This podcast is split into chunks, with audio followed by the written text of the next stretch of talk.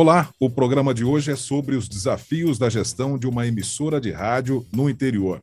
Como utilizar a tecnologia, promover a integração com as novas mídias e o mais importante, manter a relevância do veículo rádio em meio a tantas opções de entretenimento e informação. O meu convidado é Bruno Pirajá, diretor da 92 FM de São João da Boa Vista. Olá, Bruno, seja muito bem-vindo aqui ao Papo de Rádio. Obrigado, Magalhães. Boa noite. É, um agradeço aí o convite. É uma honra estar participando aqui desse quadro aí, desse programa seu. Obrigado, viu? E a gente registra aqui que o Bruno é o primeiro proprietário de emissora de rádio que fala com a gente. Né? Nós então, até então estávamos entrevistando é, radialistas, locutores, o pessoal operacional do rádio. E eu posso falar da 92 porque trabalhei durante muito tempo na antiga Mirante FM e a 92 ela completou 40 anos em maio de 2021. É uma rádio que sempre foi de vanguarda, uma das primeiras FMs do Brasil a transmitir jogos de futebol e a veicular um jornal diário. Algo impensável no início do, das FMs no Brasil, que só tocavam música. Bruno, eu pergunto para você se essa história de vanguarda da Mirante, da 92 FM agora, é uma referência para você na tomada de decisões nesses novos tempos? Com certeza, Magalhães. Na verdade, o fato de ter sido uma vanguarda ou de ter essa vanguarda, uh, a credibilidade uh, só traz uma responsabilidade cada vez maior para poder levar à frente algo que já está consolidado, né? porque a base ela existe. Como você disse aí, pioneiro em, em, no FM ah, na questão da narração de jogos, que era algo realmente fora da caixa, né? Vamos, vamos usar uma, uma palavra para identificar. Lá atrás, isso foi algo pensado fora da caixa. Uh, trazer o sertanejo qualificado também para o FM, algo também que na época não era comum, né? E a gente está falando do mercado competitivo dentro do setor do segmento de rádio, que é o mercado do estado de São Paulo, né? Uh, até é, me recordo de, de, de uma, um evento desses da, da ESP, né, que tem a, une os, os, proprietários de rádio em torno de uma conferência e, e meu pai chegou a ser em certo momento é, é, motivo de chacota vamos dizer assim por conta de ter colocado o sertanejo na, no, no FM né? Coisa que só era pensado para o AM na época só tocava MPB no, no FM tá? então essa essa linha nos traz para mim né que sou vamos colocar que eu sou terceira geração considerando que meu avô que fundou a, a rádio né uh, é, traz uma, uma responsabilidade muito grande. Né? Uh, eu diria também que o fato de ter essa, essa vanguarda, esses 40 anos da, da, da Mirante, né, que nós ainda somos Rádio Mirante Limitada como razão social, uh, também cria um desafio muito grande. Porque como que você, é, no nosso caso, que a gente, graças a Deus, conseguiu com sucesso, renovar o público, como que você renova um público se você tem uma base muito forte, se você tem uma ligação muito forte é, na, naquele formato de rádio que você apresentava, e, e, e o desafio para mudar isso, ele é imenso, né? Tanto que nós completamos esse ano, ou melhor, vamos completar esse ano nove anos como 92 FM de São João, né, com essa, esse novo formato, e, e não deixa de ser um desafio, só porque passou, a cada ano que passa, não deixa de ser um desafio, na verdade continua, e parece até que esse desafio, ele aumenta, né? Então, é, é, essa questão de vanguarda traz uma responsabilidade muito grande, muito grande mesmo. Bruno, e você assumiu a direção da rádio, né, junto com a sua mãe, a Carla, é, após o falecimento do seu pai, o Gilberto Pirajá, que era um radiodifusor inquieto, estava sempre buscando novidades, e por conta disso, a antiga Mirante FM passou por várias fases da programação, linkando aí com o que você acabou de falar, né? Começou lá em 81 com uma programação inteiramente gravada né, por um estúdio sofisticado de São Paulo, da rede LC. É, passou pela implementação do programa sertanejo e a formação de uma rádio 100% popular nos anos 90. Então, houve uma variação de programação né, e um público fiel, uma audiência fidelizada. Então, como é que a 92 chegou até os dias de hoje com audiência fidelizada apesar de tantas mudanças na programação. O que você diria sobre isso? Olha, eu diria que o, o grande segredo uh, foi não mudar muito da característica raiz da, da, da emissora. Né? A, rádio sempre foi popular, ela continua hoje popular. Nós temos uma, uma identidade uh, mais moderna, mais jovem, mais dinâmica, totalmente integrada com o espera hoje de uma rádio do ponto de vista de, de redes sociais, mídias sociais, de presença digital, principalmente, né? Uh, então, uh, na verdade, manter a essência de ser popular, de fazer rádio para as pessoas, para o maior número possível de pessoas. Né? Esse é o entendimento que eu tenho como o popular. Ele não está ligado especificamente ou única, exclusivamente a um segmento musical, né? Porque até hoje, se você observar o comportamento, todo, o pessoal escuta de tudo, né? Então, você, como nós fazemos, você tem que tocar de tudo. Você não pode restringir, senão você restringe o seu público. E o que eu acho que a Mirante fazia, e aí eu me coloco como um observador aí dentro dos bastidores, mas como filho, enfim, como alguém que trafegava ali pela rádio, mas não tinha essa visão, esse, esse entendimento administrativo, enfim, uma pessoa formada, como sou hoje, né? Mas é, eu observo e, e os relatos e as memórias de que ser popular está enraizado, uh, sempre esteve enraizado né, na, na, nossa emissora. E a gente teve a continuidade disso. Só que com uma formatação uh, de uma programação musical diferenciada justamente para atender o maior número possível de pessoas.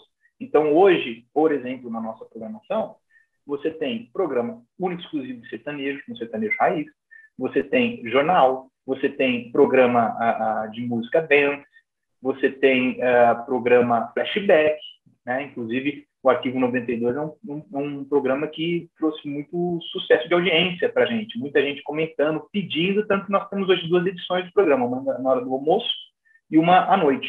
Então, assim, é, o fato de você conseguir colocar na nossa rádio, sintonizar na nossa rádio, e você perceber que existem programas, faixas de horário que agradam a públicos diversos, nada mais é do que a Rádio Mirante fazia à época. Só que o comportamento e gosto musical na época eram diferentes do que, do que é hoje.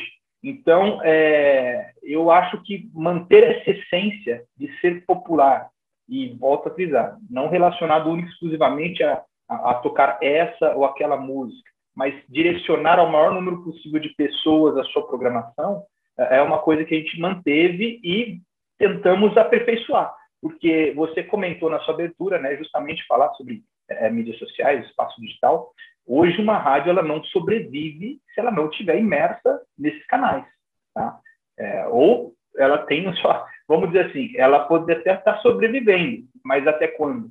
É importantíssimo você conseguir entregar o seu conteúdo, você conseguir entregar, a, a, a, ultrapassar as ondas do rádio, né, e chegar aos, aos ouvintes, aos consumidores desse seu produto, né, uh, por, pelas mais diversas plataformas possíveis. Hoje, uh, eu me orgulho em dizer que nós somos a rádio uh, do interior de São Paulo com maior presença digital. Aí eu faço uma comparação com as rádios de mesmo, mesmo tamanho, de mesmo, mesma atuação, de mesmo mercado. Não vou me comparar com uma rede, pelo amor de Deus, porque eles são, aí é lógico que eles têm uma capacidade maior. Mas pensando em rádios locais, nós estamos em todas as, as plataformas digitais, com podcasts, uh, uh, streamers, os players, enfim, a gente tem uma presença digital muito grande. Não é somente o nosso site ou o nosso aplicativo. A gente está em todas as bases de streaming e também as redes sociais. Até o TikTok nós temos um canal e fazemos publicações de conteúdo. E, e justamente para manter esse contato com o nosso público. É por lá que a gente pega o, o, famoso feedback, né? É lá que a gente entende como que o público está reagindo ao que a gente está fazendo. Antigamente, você é, com certeza deve ter passado essa situação, o pessoal ia lá na rádio, lá no DR, esse era o contato que tinha com o público. As pessoas elas iam até a rádio, ou ligavam do orelhão, ou mandavam cartas. Você já deve ter recebido várias cartas aí, já deve ter atendido várias pessoas lá dentro da, da Admirante, lá no BR. Então, é lógico que esse tipo de comportamento mudou. É, então, você, gente, você tem que utilizar esses canais da melhor forma possível, dentro da sua, da sua cultura, vamos dizer assim, né? Uh, para atingir o público. O público ele existe, né? Você disse, o público fidelizado, concordo com você. É, talvez a gente tenha perdido um público um pouco mais velho por causa da nossa programação atual, mas em contrapartida nós ganhamos uma frente muito grande de um público jovem, né? Uh, olhando quem são os nossos seguidores, os perfis das redes sociais, as, as, pessoas que participam das promoções que nós fazemos, a gente percebe que o nosso público é um público bem jovem, é da faixa dos 20 aos 35 anos. Coisa que, se a gente mantivesse a Rádio Mirante como era lá da década de 90 até hoje, eu acho que dificilmente a gente estaria atingindo esse público. É, é sobre esses ajustes que eu quero tratar com você, porque você acabou de, de afirmar que a rádio tem uma outra cara, mas manteve a essência. Então, ela teve que se mudar rapidamente, fazer as alterações necessárias para atender às demandas atuais. Porém, nos anos 90, anos, início dos anos 2000, a 92 ela fazia toda a produção na própria rádio. E hoje você tem uma parceria na produção desse conteúdo. Então, então, como é que você desenha essa programação a partir dessa assessoria que você tem de um estúdio profissional, né, que é o RF Mídia, uh, que atende várias emissoras pelo Brasil, e, e, como é que você consegue personalizar a sua programação?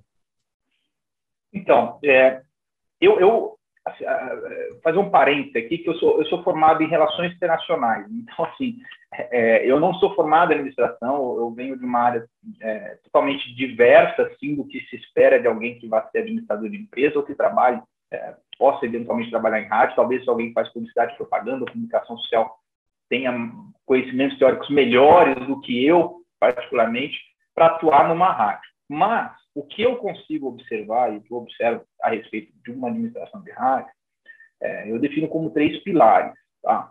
estrutura, tecnologia e gestão. E nesse caso, gestão profissionalizada. Eu percebo que muitas rádios não possuem uma gestão, mas assim, não é só rádio, né? A gente pode fazer essa leitura de falta de profissionalização da gestão para várias empresas, desde comércio, prestador de serviço, ah, mas no mercado de rádio isso é bem, é, bem latente. Ah, a questão de estrutura, eu considero que nós temos uma muito boa estrutura. Você, você acompanha a gente, você sabe, você já teve no nosso estúdio hoje, como é que, como é, que é a nossa estrutura. Isso é uma coisa importantíssima, você ter uma, uma, uma torre, você ter um bom, um bom equipamento para fazer as suas gravações, aí eu estou de microfone, de mesa de som, uh, enfim, tudo que é necessário para você realmente ser uma rádio, né? Para o sistema de radiação, radiação, enfim. Essa é a parte da estrutura. Tecnologia, aí foi o que eu mencionei antes, né? Você ter. Hoje, hoje na verdade, é, é, se for pensar, eu vou, vou, fazer um parênteses, prometo ser curto. Hoje, é, é em 2018, é, houve uma mudança da legislação trabalhista é, que diminuiu os, as funções de rádio, de, de, de rádio, né? Emissora de rádio e de TV, porque eram muitas e muitas defasadas, né? Eu ainda considero que existem funções demais, assim, é, locutor, né?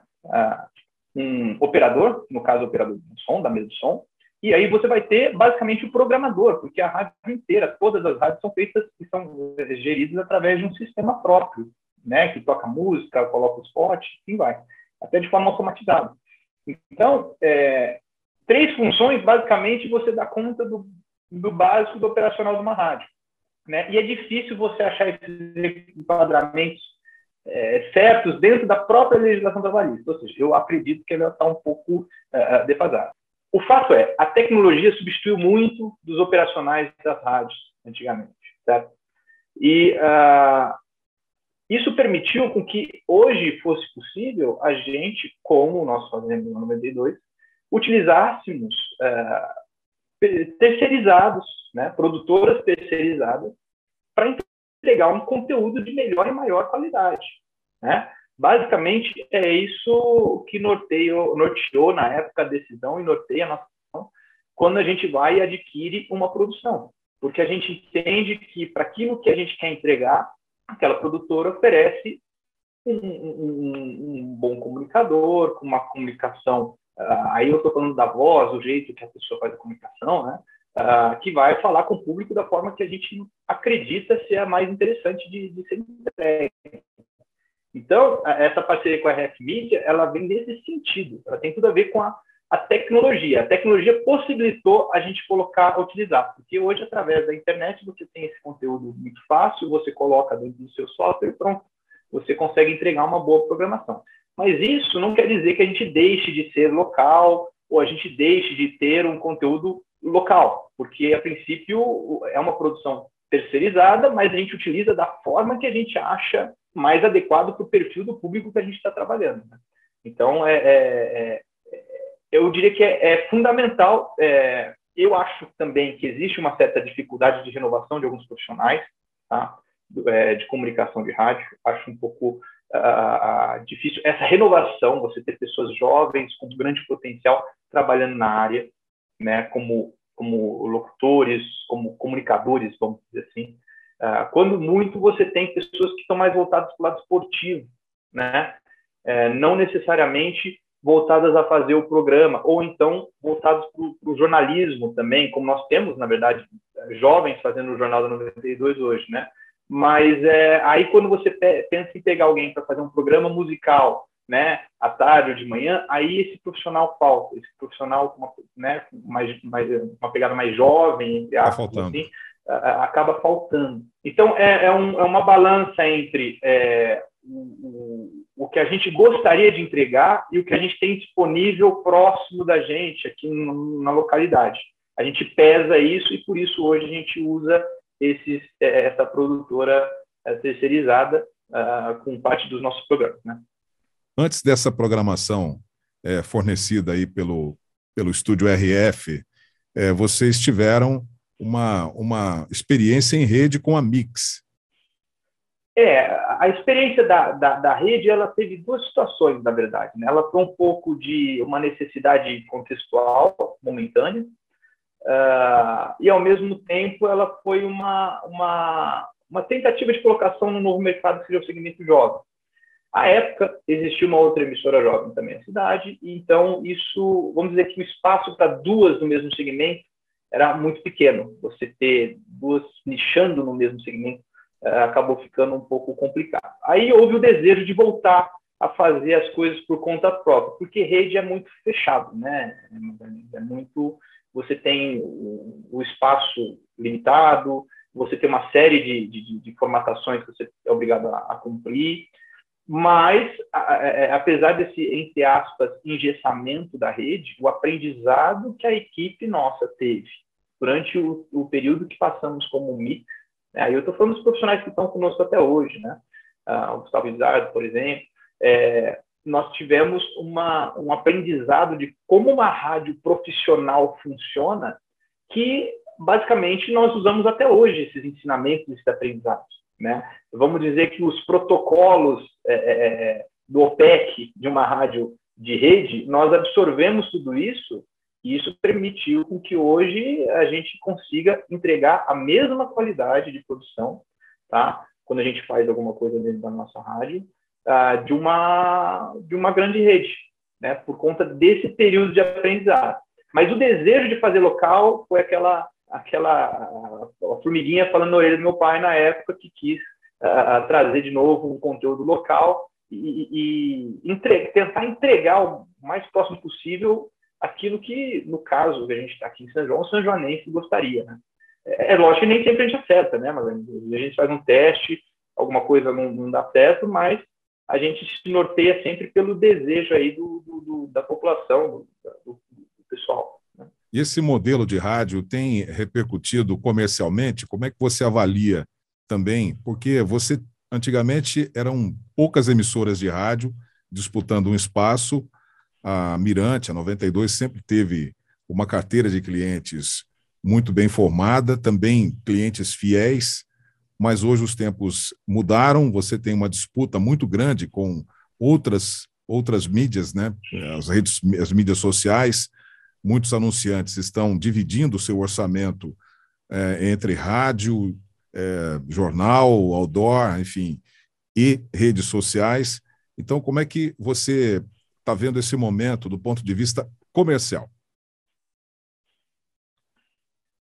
Olha, é, eu, eu, eu, eu tenho um entendimento não muito aprofundado, mas um certo entendimento de como funcionam as redes sociais, questão de engajamento, como é que ela dá o resultado. A, a grande, é, é, é, o grande atrativo, que aí a rádio é um pouco complicada de competir, é que ela te traz métricas. Né? Uma emissora de rádio anuncia nos grandes centros ou em cidades maiores, capitais inclusive, é, você não consegue ter essa operação de, de, de audiência, quantos, quantos, né, quantos ouvintes você está tendo, que é, querendo ou não, uma das variáveis para você indicar o potencial retorno do investimento que o cliente está fazendo naquela rádio, certo? Ah, mas, mas ah, apesar da rádio não ter essa métrica fácil, e eu acredito que futuramente nós teremos algo é, muito mais rápido e menos custoso do que, por exemplo, uma pesquisa Ibope, né, que nós temos hoje, ah, a rádio ela tem uma fidelização é, muito uma, uma, fidelização e uma fixação, vamos dizer assim, é, para quem acompanha, uma questão até comportamental, muito mais do que uma rede social. Uma rede social ela é, ela é mais é, é, ela do mesmo jeito que ela é dinâmica, ela é, ela é, muito rápida e você não consegue fazer fixação de uma marca, por exemplo, nas redes sociais. Você consegue vender um produto. Agora as pessoas conhecerem sua marca, lembrarem a sua marca, terem credibilidade, isso é uma questão muito fundamental. O rádio é o inverso das redes sociais. É um alto índice de credibilidade que os, que os ouvintes, enfim, que a população tem pelo veículo rádio, mais até do que a televisão, né? Inclusive no, no, no último Ibope Cantar que teve em 2020, já com os dados da, da pandemia, mostrou isso, que a credibilidade do rádio continua altíssima, e em contrapartida, nas redes sociais, você vê por aí o que acontece, fake news, etc. Então, a pessoa, a credibilidade das redes sociais é muito complicada. Essa questão da credibilidade é o maior, é o maior ponto de, de diferença e, e, e, que acaba isolando o rádio de todos os outros, outros formatos de, de, de divulgação que, que, podem existir. Né? Então, é, isso é importantíssimo para você poder conseguir trabalhar sua marca e poder é, trabalhar junto com seus clientes. É, eu diria também que é, é, esse formato, né, esse formato de, de, uma produtora terceirizada, ela traz qualidade. Né? Você vê aí como é que é a produção dos programas, os comunicadores que fazem esses programas, é, a, a, a, o conteúdo que eles trazem é um conteúdo relevante, né? Com a, a gente tem quadro de, de, de notícias, a gente tem quadro de dicas, a gente tem uma série de conteúdo ao longo da nossa programação, dos mais diversos assuntos.